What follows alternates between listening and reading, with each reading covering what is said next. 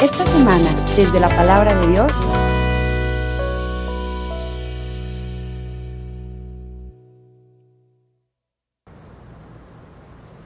En aquel tiempo salió Jesús de la región de Tiro y vino de nuevo por Sidón al mar de Galilea, atravesando la región de Decápolis.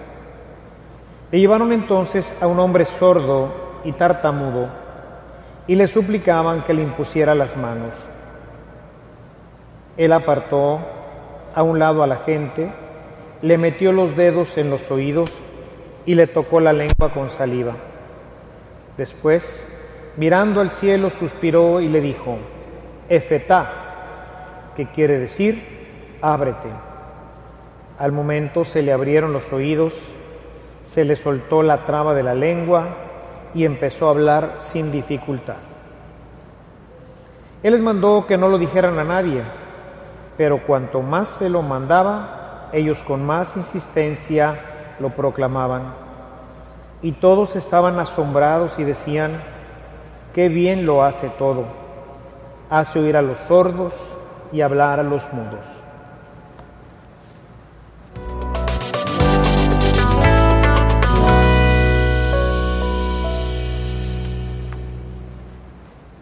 Bien, como acostumbro hacer de cuando en vez o de vez en cuando, un comercial de los patrocinadores. El Evangelio es una solemne proclamación, tanto así que el derecho canónico dice que habiendo un diácono o un presbítero, están obligados cualquiera de los dos hacer la solemne proclamación. No puede ser hecha por un laico, salvo en el caso de que haya celebración sin presbítero. Esto nos dice la rúbrica del, misal, que nosotros tenemos que, sobre todo el Evangelio, es una solemne proclamación por la que el énfasis, la entonación, la secuencia y sobre todo la transmisión de la palabra es muy importante. Por eso no es conveniente que se lea el Evangelio ni en nuestras Biblias ni en nuestros celulares, que ahora pues la aplicación de la diócesis la tiene. En el momento del Evangelio nos levantamos, nos ponemos de pie y fijamos nuestra atención en la palabra. O sea, ponemos atención en lo que Dios me está diciendo ahora Él a través de la voz.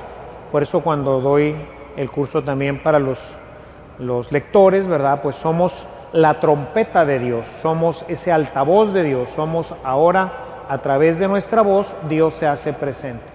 Entonces, aunque es muy cómoda y muy buena para hacer apuntes, que no sé qué tan buena sea para eso la, aplicación de la diócesis o traer la, la Biblia para en ese momento ir leyendo, no lo debemos hacer. La aplicación ya usa el texto litúrgico, ¿verdad?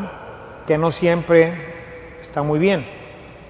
Pero bueno, lo podemos seguir y de ahí podemos eh, tomar primera lectura, el Salmo, la segunda lectura, pero el Evangelio estamos atentos, listos, por eso estamos parados, esperando a ver qué me dice el Señor. Si no es una lectura, es una solemne proclamación.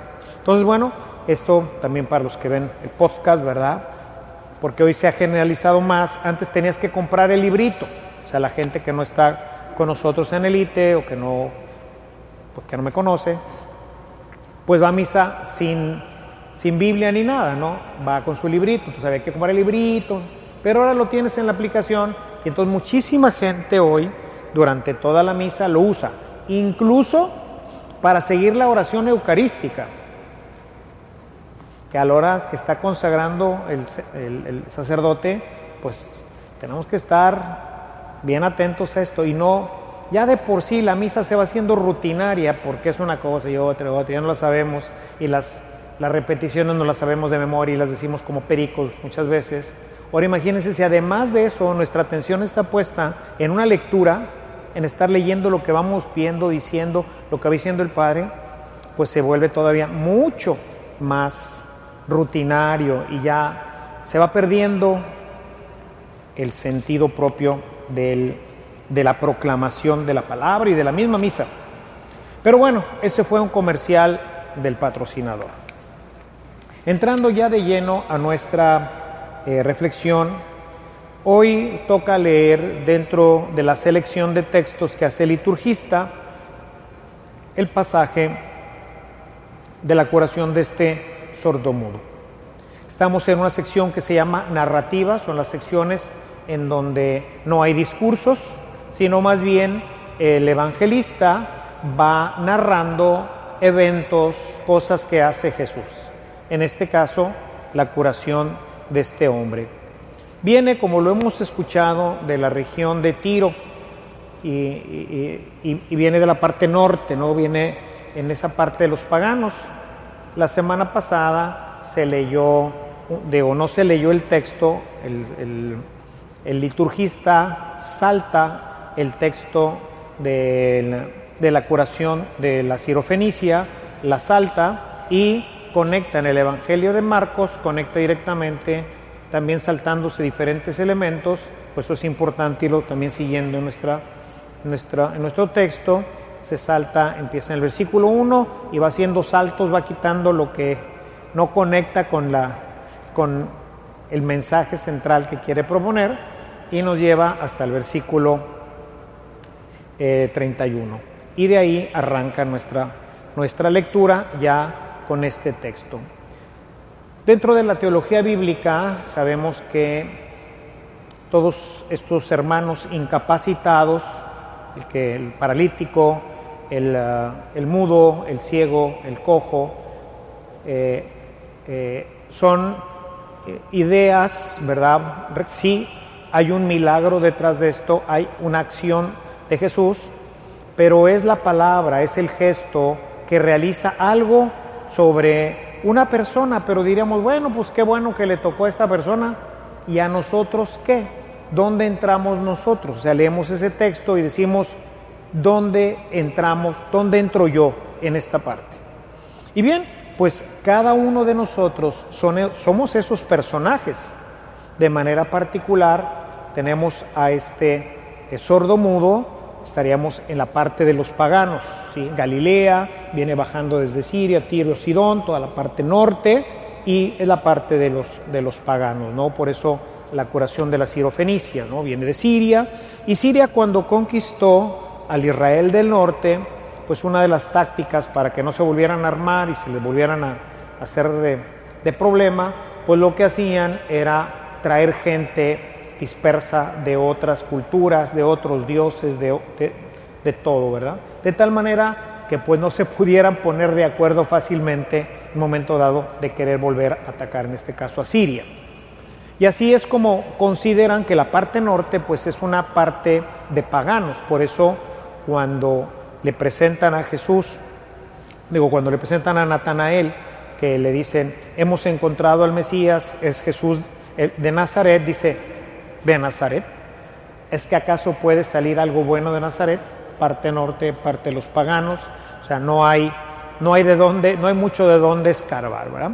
Entonces esto nos deja ver que realmente el texto que nos presenta sobre un tartamudo, es una persona que normalmente los tartamudos, que no es el, em, la palabra que usa es malilalon en, en griego, y malilalon es el que no puede hablar bien, sino que más bien como que balbucea.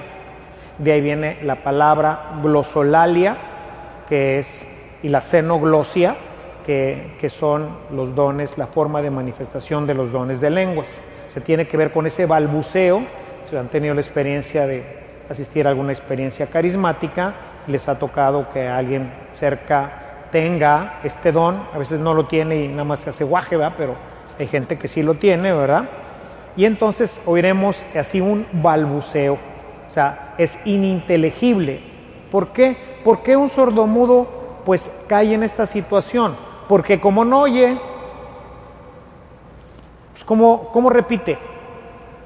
Nosotros aprendimos a hablar porque, pues, papá, papá, papá, papá, papá, a ver, di papá, papá, hasta que poco a poco vamos entrenando nuestra forma de hablar y entonces ya decimos papá, ¿verdad? mamá, agua, etc. ¿sí? Ahora pues hay escuelas para sordomudos, por eso son mudos, que terminan ya elaborando algunas palabras simples, ¿verdad? Para poderse comunicar más o menos con los demás, pero lo hacen a través de ponerse la mano en la garganta y algunas otras técnicas de lectura de labios, etcétera, para poder saber qué es lo que está diciendo la otra persona y también para poder, el, el sordo, para poder decir, o sea, realmente no tiene una dificultad en sus cuerdas bucales, sino es simplemente pues que no oye.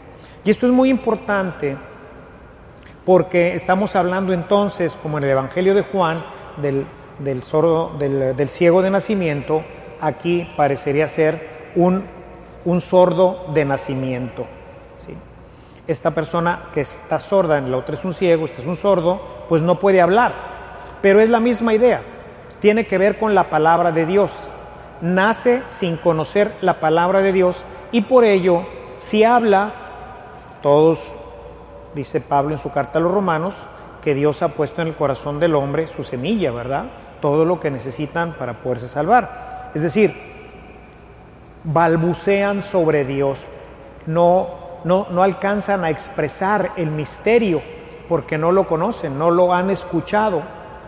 Entonces, para poderlo escuchar, se necesita abrirles los oídos y en ese momento dice, empezó a oír y bueno, pues también se le soltó la lengua, es decir, va a poder empezar también a hablar. Esto tiene que ver entonces con escuchar la palabra de Dios. Escuchar la palabra de Dios. El verbo acuo, que es escuchar, es el único que aparece, estuve buscando dentro de diferentes textos, y siempre tiene que ver con el verbo acuo, que es oír. Y esta situación de oír ordinariamente tiene que ver con la capacidad que tenemos auditiva. Sin embargo, pues en muchos casos se traduce, o ya en las diversas lenguas, se va traduciendo donde lo permite por el verbo escuchar. En inglés, ear y listen. Dos verbos diferentes. Nosotros oír y escuchar. Sin embargo, en griego siempre se deriva de la misma palabra acuo. Pero la intención la podemos ver desde lo que dice Jesús.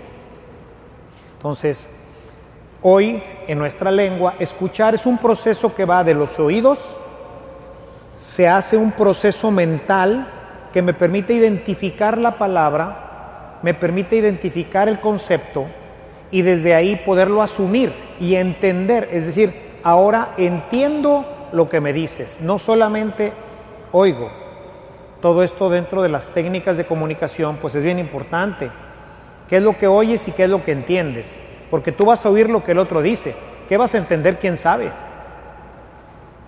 Ese es un proceso interno que va a depender de muchos factores que se van a conjugar en nuestro sistema de entendimiento, aprendizaje, reflexión. ¿okay? Entonces, es importante que la palabra de Dios en un momento dado pueda pasar por esto para que se convierta en una acción. O sea, yo puedo hablar porque entiendo lo que digo. Flor, y me refiero a una flor. Entiendo que esto es una flor y puedo llamarle por su nombre y eso es una flor. Lo aprendí, lo entendí, lo asimilé, lo puedo identificar y con ello puedo identificar todo lo que la flor en un momento dado puede significar. La palabra ahora se convierte en sentimientos, se convierte en acciones, se convierte en un estilo de vida. A medida en que vamos creciendo, vamos aprendiendo y esto se va convirtiendo en un estilo de vida. Y por eso el cristianismo es un estilo de vida, no es una filosofía en la que yo tengo que escuchar y aprender y memorizar para luego repetir. No. Tengo que convertirme ahora en palabra viva. ¿Sí? Jesús dice en el Evangelio de Mateo, capítulo 7, en el verso 24, dice, el que escucha mi palabra, acuó, siempre el verbo acuó. Sin embargo, la intención de Jesús es la siguiente, va a unir escuchar con hacer. Se podría traducir, el que oye mi palabra y la pone en práctica, pero en todas las Biblias que, que consulté, todas traducen a escuchar, no oír, aunque el verbo sea igual. Pero la intención ahora es unir la acción con escuchar. El que escucha mi palabra y la pone en práctica se parece a un hombre inteligente, etc. Es decir, no podemos simplemente escuchar, que como decía hoy en la misa de la mañana, creo que pues tanto nuestros nuestros seguidores por las redes como todos ustedes que siguen y se forman dentro de lo que voy tratando de comunicar del, mensaje, pues ordinariamente la mayoría de los católicos vienen a misa a oír. Lo he comentado, sobre todo los que vienen de Santa Cruz, que pues me oyeron mucho más, pero los que me siguen en redes, a través de las familias, pues sabrán esta historia, ¿no? De mi mamá conmigo, de preguntarme si ya había dicho misa, no si ya había celebrado, sino el Padre dice misa y la gente oye misa. O sea, imagínense ustedes que por siglos, por siglos, en la iglesia, pues era todo en latín. Entonces, ¿a qué venía la gente? Pues no sabía latín. Es decir, para que yo pueda entender necesito o sea, para que lo pueda procesar, ¿verdad? Si yo hago esto homilía en francés, quién sabe cuántos de aquí sepan francés. No me van a entender nada, me van a oír, pero no van a hacer nada de lo que yo les diga. ¿Por qué? Pues porque no entendieron ni más. O sea, necesito entender. ¿Qué me dijiste, mamá? Por eso dicen que el que pregunta, ¿sí? Solamente pasa por tonto una vez. El que no pregunta siempre es tonto. Porque pregunto porque no entiendo porque no sé si te comprendí bien. Por eso más bien, y esto es una cortesía, decir, me expliqué y no me entendiste. No, yo pude explicarme, pude hacer que tú comprendieras lo que estoy tratando de decirte, para que tú comprendiéndolo, pues lo puedas transformar, integrar y luego vivir. Pero si no lo comprendes, si te hablo en ruso, que no sé, ¿verdad? Pero si te hablo en francés, que sí, más o menos le mastico, pues igual y quién sabe, nos vamos en Blancanieves, como les digo, ¿no? Entonces, ¿qué pasa entonces con la comunidad? La comunidad oye, no entiende y entonces no vive, no transforma su vida. Por eso dice el apóstol Santiago, su primera, en su carta, ¿verdad? Fíjense, esto no es de ahorita, no crean que esto es ahorita. Él, él hablaba en la, en la lengua de a quien le escribe. Y en su carta ya les dice al principio que tienen que ser hacedores de la palabra y no solo oidores de la palabra. Permítanme leer este texto, si traen ahí sus, sus textos. Aquí sí podemos entretenernos un momentito para ver este texto de Santiago, si lo tenemos por ahí a la mano. Las Biblias de papel hiperdelgadito. Es Santiago, los versículos 22 al 24. Dice, sean hacedores de la palabra y no solamente oidores que se engañan a sí mismo, porque si alguno es oidor de la palabra y no hacedor, es semejante a un hombre que mira su rostro natural en un espejo y después de mirarse a sí mismo e irse, inmediatamente se olvida de qué clase de persona es. Entonces, hacedores, no oidores, pero para que esto pase hay que hacer un proceso por eso siempre les he dicho, no solamente hay que traer la Biblia para leerla, sino hay que tomar apuntes ¿Para qué? Para reflexionarla. Aquí no hay tiempo de reflexionarla. Aquí me van a oír, pero no me van a escuchar. Ese es un proceso, no van a escuchar a Dios. Ese es un proceso que van a tener que hacer en su casa, solos. Regreso sobre la palabra, la, reflexiono, la medito, la asimilo y ahora sí empieza a producir fruto en nosotros. Dice Isaías en el capítulo 55, verso 11, dice que su palabra es como la lluvia que cae en la tierra y no regresa a él sin haber dado fruto. Pero realmente dice, sin haber realizado lo que pretendía su palabra. Eso es lo que dice el texto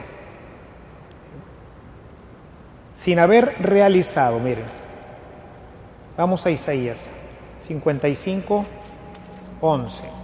Está tremendo este, este texto, me encantó el, texto, dice, así será mi palabra que sale de mi boca, no volverá a mi vacía, sin haber realizado lo que deseo, logrando el propósito para el cual la envié logrando el propósito para el cual la envié, dar fruto.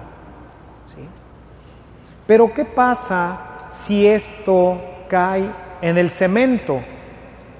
Pues corre el agua y luego se evapora y no, no produce nada, ¿no?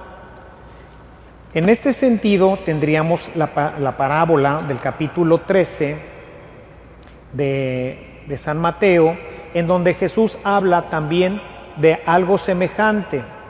En el capítulo 13, en los versículos a partir del 3 hasta el 9, nos presenta la parábola del sembrador. ¿sí? En la parábola del sembrador nos dice que salió a sembrar un hombre y tiró la semilla. Una parte cayó en el camino, vinieron los pájaros, se las comieron. Otra parte cayó donde la tierra estaba muy blandita, floreció rápidamente, pero como no tenía buenas raíces, se secó. Otra más cayó en buena tierra, pero ahí también nacieron los espinos. Y cuando creció la planta, crecieron los espinos y la sofocaron. Finalmente hubo parte de la semilla que cayó en buena tierra, unos dieron 40, otros 60 y otro por ciento por uno. Es decir, la intención de Dios no es que se la coman los pájaros, no es para alimentarla a los pájaros ni tampoco para que se muera pues antes de que dé fruto, sino que logre salir. Es decir, no podemos simplemente venir a misa a oír y no llevarnos la palabra para que verdaderamente realice la obra que Dios quiere en nuestros corazones. Dios quiere algo de cada uno de nosotros. Pero para eso necesitamos oír, escuchar interiormente. Y esto es lo que llamamos meditar, reflexionar, que no lo podemos hacer completamente en la misa. Se supone que después de la homilía deberíamos de tener un momento para la reflexión. ¿Cuánto tiempo?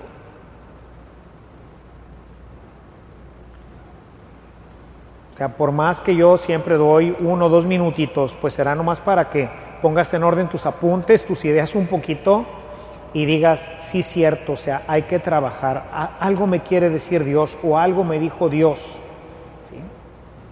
Porque finalmente, ¿qué es lo que quiere Dios con su palabra? ¿Qué quiso Jesús con su predicación? Quiso establecer el reino con ella. Es decir, quiere que nuestras vidas sean plenas, matrimonios plenos, familias hermosas, que tengamos una hermosa comunidad, que haya paz, serenidad, alegría en nuestros corazones.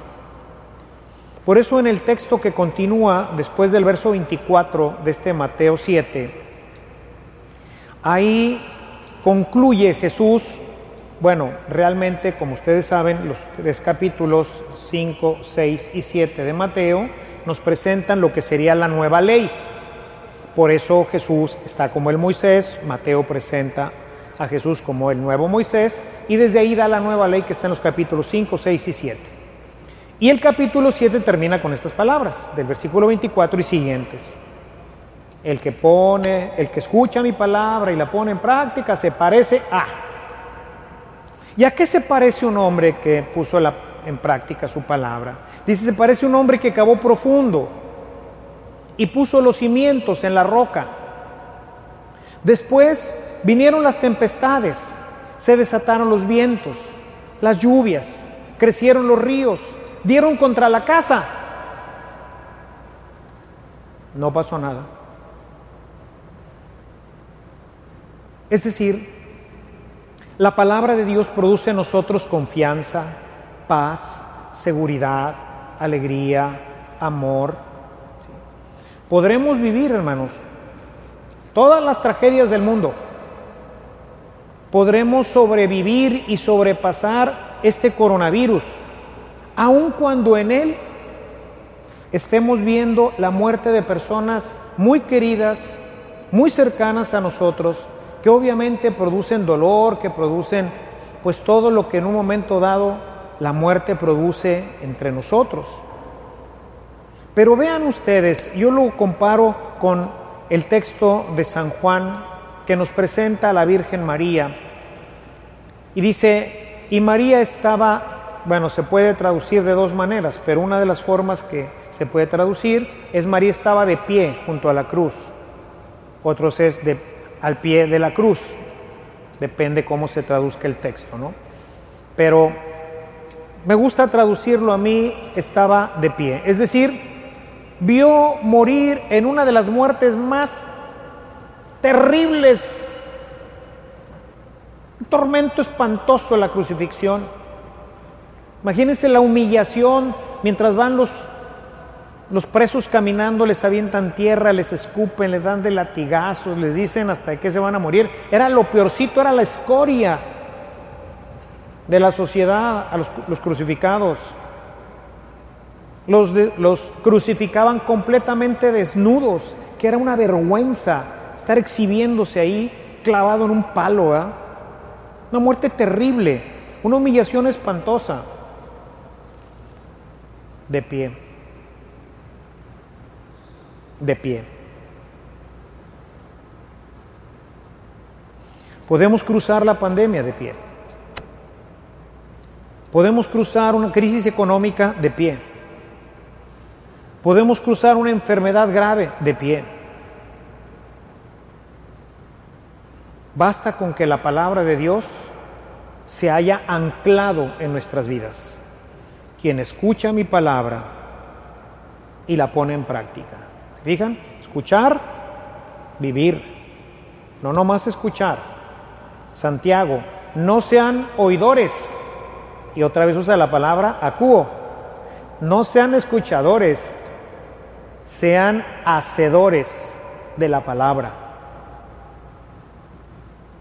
Y por eso es muy importante que Fíjense ustedes cuánta gente viene a misa durante años y cuánta de esa palabra verdaderamente se ha hecho vida, se ha asimilado en sus corazones. Todos la oyeron porque a menos de que estés sordo, como este caso, que no oyes, no funciona tu aparato interno para oír, pues ahora sí, ¿verdad? Pero normalmente no es así. Normalmente sí oímos, pero apenas salimos y como dice el texto de, del, sembrador, pues ya los pájaros están allá afuera, ya salimos y a dónde nos vamos y qué hacemos y papá, mamá, y mira que esto, que el otro, el cuento y ¡pum! bye. Hoy los espinos que creo que están perjudicando terriblemente a nuestras semillas, que impiden su crecimiento, son las redes sociales, la televisión. Un jovencito en México ve de 6 a 7 horas entre televisión y redes, diaria. Según un estudio que me pasaron en estos días, los niños han perdido del 3 al 4% de su IQ, de su capacidad intelectual, de, de inteligencia. 4 a 7% menos a causa de, todo este tiempo que se pierde y nomás estás viendo, viendo, viendo, porque ya no piensas. ¿En qué piensas cuando ves Facebook? No piensas. ¿En qué piensas cuando estás viendo la tele? No piensas, ves, pero no piensas. No razonas, no reflexionas. No es algo que te atañe a ti, ¿verdad? Bueno, ahí lo ves. Esa es una hierba muy tremenda que impide que la gente rece, que la gente medite, que la gente le dedique tiempo a la palabra de Dios. Estaban comentando hoy una persona, esta homilía la prediqué en la mañana, y a la salida me decía una persona que en China, quizás ustedes también lo hayan oído, yo no, yo no lo he visto directamente, me comentaba una persona a la salida que en China van a reducir el uso de las redes en los niños a cuatro horas a la semana. Cuatro horas a la semana. Porque está tremendo esto. Y entonces, pues nos quedamos solamente con ser escuchadores y no hacedores de la palabra. La palabra tiene una misión bien clara, establecer el reino. Si no logra establecer el reino, pues entonces estamos bien atorados. Y en la medida en que tú introduces esto a tu vida, ¿qué está pasando en tu corazón? Lo estás llenando de Dios, porque Dios y la palabra se identifican. Jesús es el verbo.